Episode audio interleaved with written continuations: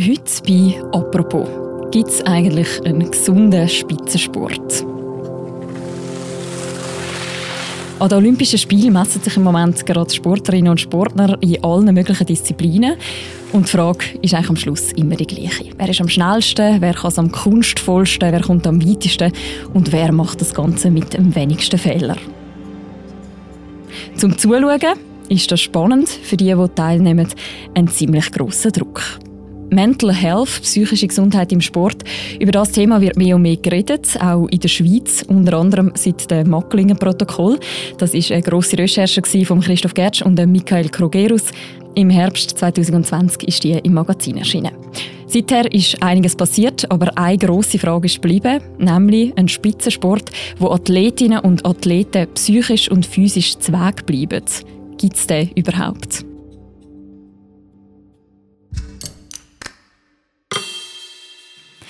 Zum Glück sind die beiden Autoren jetzt bei mir im Studio, um über das zu reden. Um das geht es heute in der Folge von «Apropos». Mein Name ist Mirja Gabatuller. Hallo Michael, hallo Christoph. Hallo, hallo Mirja. Jetzt schnell wechseln, dranbleiben. Ja, das ist gut. Gute Linie im Zielhang. Oder Matt oder Kran jetzt. Es ist wie 1984. Ja, er zieht's wow, durch. Wow, wow. Nein, das kommt. Ja! ja! Könnt ihr beide euch die Olympischen Winterspiele in Peking noch vollkommen unvoreingenommen anschauen? steigst du mit der schwierigsten Frage ein, wahrscheinlich, aber, aber vielleicht auch die wichtigste.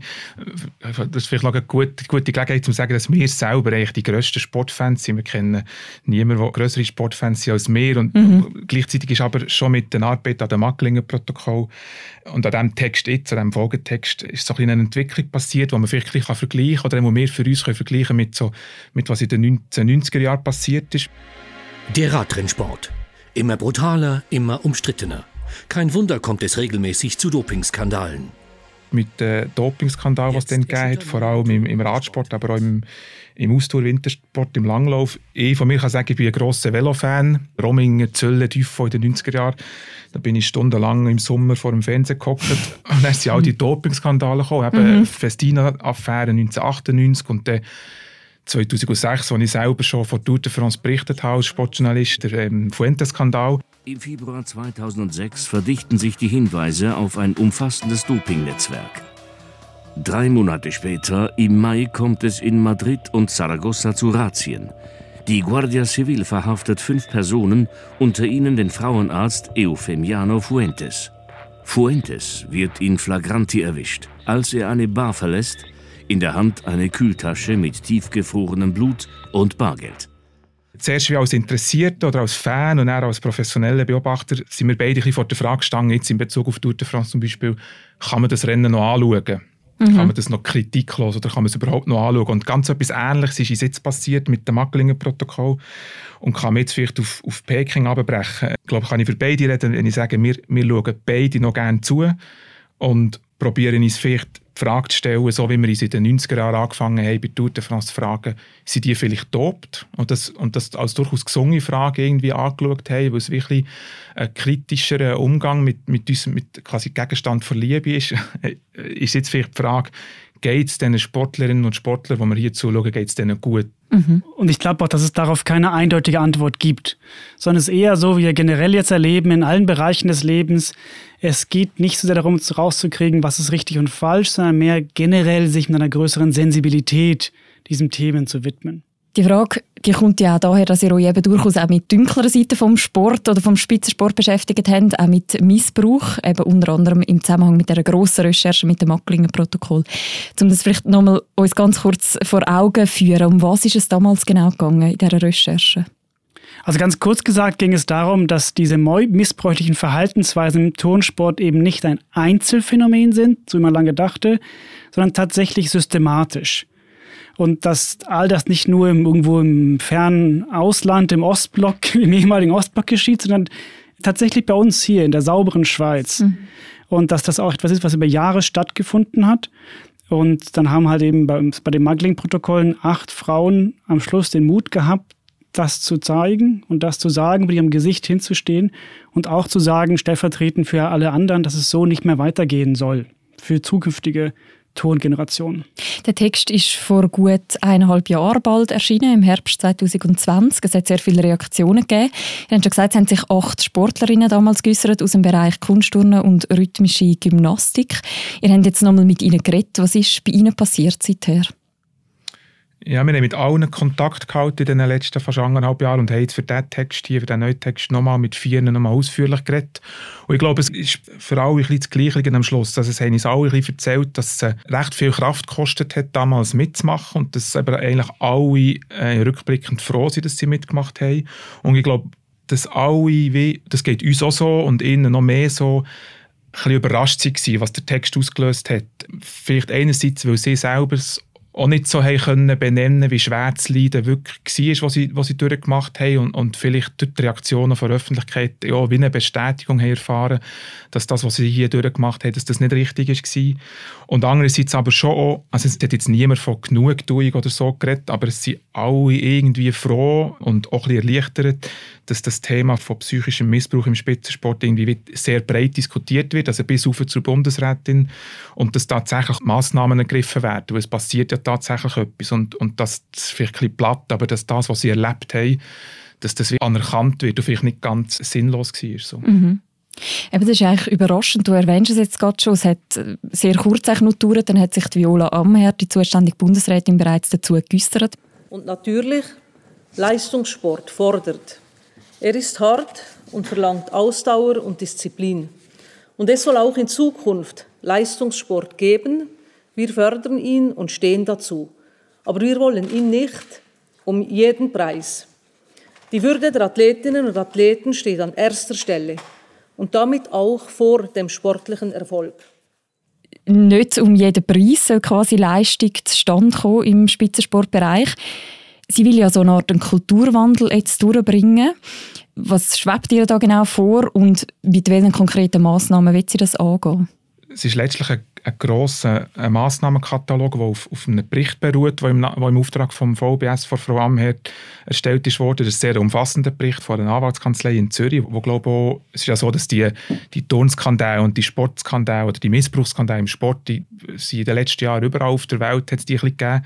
Und ich kann glaube sagen, dass der Bericht in der Schweiz jetzt, und das ist ein bisschen, finde ich doch bemerkenswert, eigentlich so ein bisschen der, ähm, der umfassendste ist, der am weitesten geht und man eigentlich auch kann sagen, dass die Massnahmen, die jetzt etabliert sollen werden oder die durchgesetzt sollen werden, dass die eigentlich tatsächlich recht weit gehen. Da geht es um, äh, um eine Meldestelle natürlich mal, das ist auch äh, der Anfang in Filmen. Es geht aber wirklich um eine Sensibilisierung von oben bis unten, sichere Trainerbildung. Es geht auch um, um bessere Sanktionsmöglichkeiten, zum Beispiel, wenn ein Verband oder ein, ein Leistungszentrum gegen die ethischen Vorgaben verstößt. Das ist sehr breit, es soll noch vieles passieren und gleichzeitig ist aber das ist jetzt da mal. Man kann aber schlicht nicht sagen, was von dem denn wirklich Früchte trägt und ob das wirklich überhaupt irgendetwas bringt.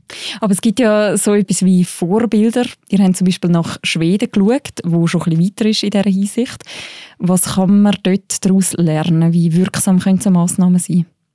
Es gab ja 2012 einen ähnlichen Skandal in Schweden. Der wurde damals von einer Hochschule aufgearbeitet.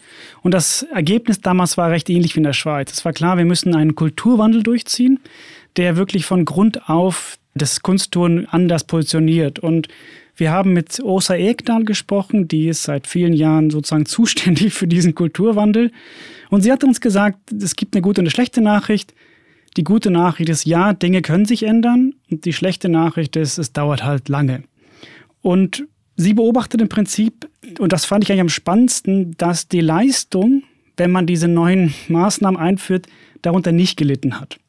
Das heißt, wir glauben halt, dass man Druck braucht, um gut mhm. zu sein. Und sie stellt halt fest bei ihrer Arbeit, nein, das stimmt gar nicht. Im Gegenteil, dort, wo immer noch dieser unglaubliche und unmenschliche Druck herrscht, dort war die Leistung eher schlechter.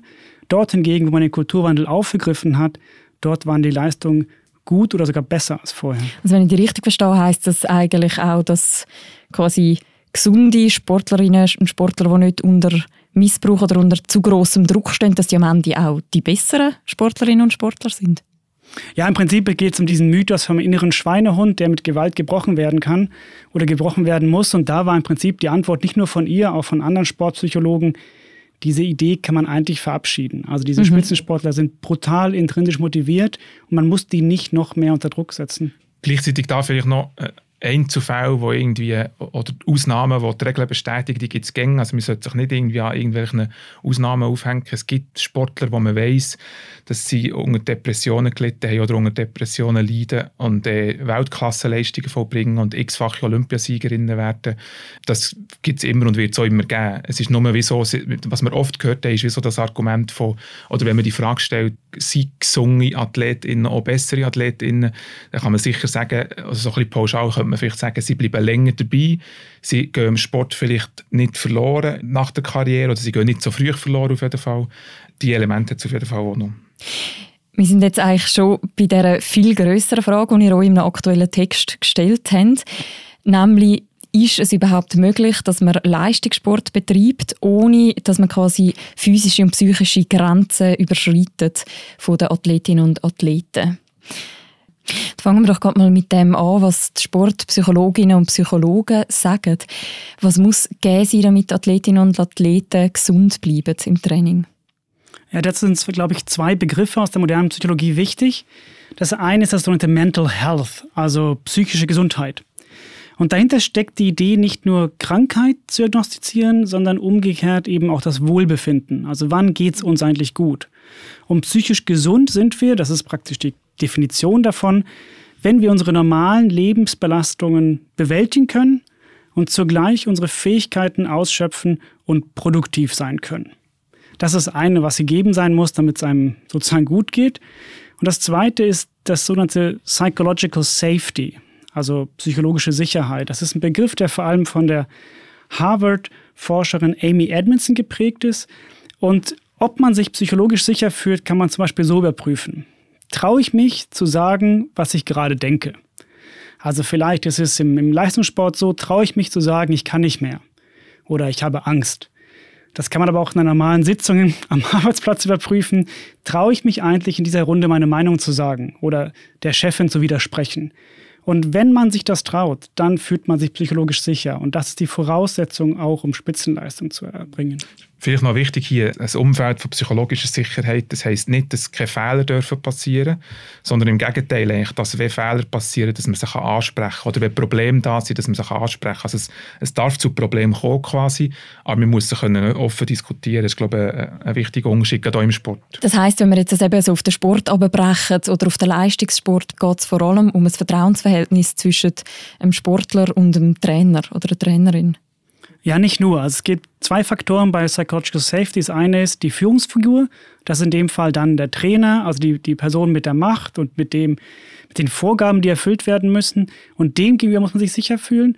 Und das zweite ist aber die Gruppe, das Team. Und da ist die Frage, Will ich, dass die anderen verlieren? Will ich, wie eine Kunststudie uns sagte, eigentlich, dass die anderen stürzen, damit ich besser dastehe? Dann ist offensichtlich keine Sicherheit gegeben. Das heißt, es gibt immer zwei Faktoren, deine Mitarbeitenden und dein Chef. Mhm. Und das sagt dort Amy Edmondson sehr, sehr deutlich. Also, der Führungsperson kommt eine extrem wichtige Rolle zu. Und das kann man fast nicht unterschätzen. Im, ich habe das Gefühl, im Sport noch mehr als in einem Arbeitsumfeld wahrscheinlich, dass Trainerin, der Trainer es so zentral ist für ein Wohlbefinden von Athletinnen. Wo man auch eben, wenn wir vorhin von den Massnahmen geredet haben, die, initiiert werden, also dass der Bereich Trainerbildung einfach wahnsinnig wichtig ist und dass das so etwas ist, wo, wo wahrscheinlich ganz lange braucht, bis das Bewusstsein dort wirklich bis, runter, bis, bis zur untersten Vereinsstufe quasi vorhanden ist jetzt vielleicht ein bisschen naiv gefragt, aber eben die Mechanismen, die kennt man zum Teil aus einem normalen Arbeitsumfeld, aus anderen Bereichen. Wieso ist denn eigentlich im Sport das Problem mit dem ganzen Leistungsdruck so viel größer als in anderen Bereichen? Ja, also ich, ich glaube, weil vielleicht mehr Leute zuschauen. es schauen halt bei der Abfahrt am Lauberhorn ein Million Menschen dabei zu, wie es dir den Ski verkantet. Und das erhöht natürlich den Druck.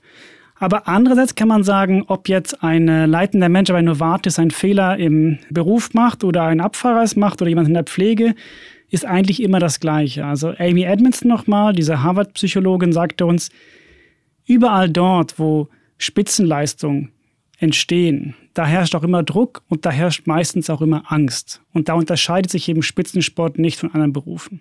Und was ja beim Sport auch noch dazu kommt, ist, dass man eigentlich ständig in einer Wettbewerbssituation ist, oder? Man muss immer besser sein als der andere oder die andere. Genau, diese Idee beim Wettkampf ist, es reicht nicht, dass du gewinnst, der andere soll auch verlieren. Und dieser Moment des Vergleichens, sagen manche Verhaltensforscher, ist auch das, was erst dieses ganze Giftige in den Wettkampf reinbringt. Also dieses, dieser Versuch, alles zu machen, um den Gegner zu schlagen, führt dazu, dass du auch alles machst, vielleicht sogar dich selbst kaputt machst, einfach nur um zu gewinnen. Und da erst entsteht all das, was wir jetzt gerade besprochen haben, mit psychischer Misshandlung und mit Selbsthass und Anorexie. All diese schlimmen Sachen entstehen erst, wenn ich mich mit anderen vergleiche. Und das sieht man, glaube ich, auch im Alltag von vielen anderen Berufen. Der Vergleich macht keinen Spaß. Man sieht es bei Schülern in der Schule. Ab dem Moment, wo ich sehen kann, ich habe einen Viereinhalber und er hat einen Fünfer, fühle ich mich schlecht. Vorher fand ich mich vielleicht gut mit dem Viereinhalber. Mhm. Und das alles ist im Spitzensport nochmal auf die Spitze getrieben, weil es wirklich nur noch darum geht, wer ist Erster und wer verliert. Mhm. Hat es eigentlich jemals eine andere Definition von Sport oder Sportlichkeit gegeben, die jetzt nicht so stark an Wettbewerb geknüpft ist oder daran, dass man eben immer eine bessere und bessere Leistung kann erbringen kann? Ja, ja, die hat es gegeben. Die, die hat's gegeben und die ist ähm, etwas, was mich bis heute irgendwie berührt und wir haben es auch probiert, im Text aufzunehmen. Es ist nur leider ist der Sport heute nicht mehr ganz so, wie es mal war. Ich rede vom, vom Freestyle-Sport. Sicher jetzt in Bezug auf die Schweiz vor allem vom Snowboarden. Es gibt auch noch Surfen und Skateboarden zum Beispiel. Sportarten, die, so in den 70er, 80er Jahren entstanden sind, wirklich so ein bisschen als, als Akt vor Auflehnung gegen mhm. das Leistungsstreben von den anderen Sportarten. Im Snowboarden sehr konkret gegen das enge Stieren, Skifahren zwischen den blauen und roten Tor irgendwie. Und wirklich so als Freestyle, als Fre aus einem Freiheitsdrang aus und auch so, sicher auch ein bisschen anarchistisch oder so ein bisschen, es ist, man oft in der Öffentlichkeit mit, mit Kiffen und Party und so verbunden. Und man wird aber, das bin jetzt nicht der Erste, der das sagt, man wird diesen Sportarten mit dem natürlich überhaupt nicht gerecht. Also es ist tatsächlich um, um eine Antithese so zu dem, zu dem Wettkampfstreben gegangen. Und, und interessant ist, was mit diesen Sportarten passiert ist, die sind, sind von den alten Sportarten, also auch von den Olympischen Spielen, wie, wie ein bisschen, man kann sagen, gekapert worden, so gesehen, die eine die haben inzwischen das Gefühl, die, die Freestyle-Sportarten mhm. haben so ein bisschen die, die olympische Bewegung unterwandert. Sie haben, haben sich so ein bisschen reingesneakt und haben wie etwas von, von, ihrem Geist verbreitet. Und ich habe tatsächlich eigentlich das Gefühl, dass es wie ein idealer Wettkampfsport wäre, eine Mischung aus, aus altem, klassischem Schwimmen, Leichtathletiksport und, und irgendwie aus dem neuen Freestyle-Sport, wo, wo einerseits, für mich ist der Freestyle-Sport etwas, wo, wo wie der Platz, wo du erreichst, tatsächlich wie etwas zweitrangig ist. Es geht so um einen, so einen idealen, schönen Zustand, also die perfekte die Wellen verwutschen oder, oder irgendwie den, in den Flow, wie sie es nennen, im Snowboard, in den Flow reinzukommen, im Schnee oder auf einer Schanze und das irgendwie zu verbinden mit einem gewissen Ehrgeiz, nach außen gerichteten Ehrgeiz, was um eine, um eine Rangierung oder so geht. Das klingt ja alles sehr wunderbar, wenn man sich das vorstellt, aber eben, wenn man die Realität anschaut, dann sind wir noch nicht so ganz dort. Haben ihr trotzdem eine Antwort gefunden, wie könnte denn so ein missbrauchsfreier Sport aussehen? Na, ich glaube, wir erleben jetzt gerade so einen Paradigmenwechsel. Und zwar erkennt man es halt darin, dass einige der absolut größten Spitzensportler und Spitzensportlerinnen, also Simone Biles im Kunstturnen, Naomi Osaka beim Tennis, Michael Phelps im Schwimmen, das sind so diese Ikonen des Sports gewesen und die alle stellen sich jetzt hin und sagen, mir geht's nicht gut, ich kann nicht mehr, es waren keine schönen Spiele für mich. Und ich glaube, wenn diese Vorbildsfiguren anfangen, das auszurufen und zu sagen, ich brauche eine psychologische Sicherheit oder mir geht es nicht gut, dann ist das, was von oben, dann triggert das irgendwie runter in die kleinen Bereiche und man fängt sich an zu fragen, wie sieht denn das dann aus im Kindersport zum Beispiel? Wie will man das in Zukunft machen? Oder ein anderes Beispiel ist, dass eine der Turnerinnen aus den Muggling-Protokollen halt heute selbst trainiert, also Kinder trainiert. Und ich bin mir recht sicher, vielleicht macht sie auch Fehler, aber auf eines wird sie achten, nämlich, dass diese Kinder nicht Angst haben vor dem Training. Und da, glaube ich, beginnt diese Veränderung. Wenn du jetzt von Paradigmenwechsel redest, ist, glaube ich, einfach wichtig zu verstehen, was die da jetzt machen. Biles, Osaka, Phelps, das ist... Äh, das ist, das ist so ein abdroschniges Wort, aber es stimmt in diesem Zusammenhang wirklich, es ist ein Tabubruch. Also Spitzensport, seit es Spitzensport, Wettkampfsport gibt, seit 150 Jahren oder weniger, ist das so eine Welt vom, vom Kampf und vom Drill. Es ist ja nicht wegen nichts, in den Anfängen sind viele Disziplinen, die Kunstturnen ganz besonders so militärisch prägt gewesen. Und die Annahme, dass man muss leiden, dass man sich selber richtig muss quälen und auskotzen und so, all die harten Wörter und das ist sehr verbreitet. Das, ist, das geht ganz, ganz weit und ich kann mir vorstellen, dass ganz viele Leute, die uns jetzt zuhören, immer noch der Überzeugung sind, so muss es sein und man mhm. muss sich prügeln, um am Schluss gut zu sein. Und darum ist der Paradigmenwechsel so wahnsinnig besonders und wahnsinnig wertvoll, dass überhaupt mal aus dieser Welt aus jemand solche Themen anspricht. Danke vielmals für das Gespräch, Christoph und Michael. Danke dir. Danke. Der ganze Text von euch mit allen Gesprächen, die ihr geführt habt und allen Erkenntnissen, die ihr habt beim Beantworten von dieser Frage, den verlinken wir auch noch im Beschreib zu dieser Episode. Und die nächste Folge von uns, die gibt es morgen wieder. Ich freue mich, wenn ihr wieder zuhört. Bis dann, macht's gut. Ciao miteinander.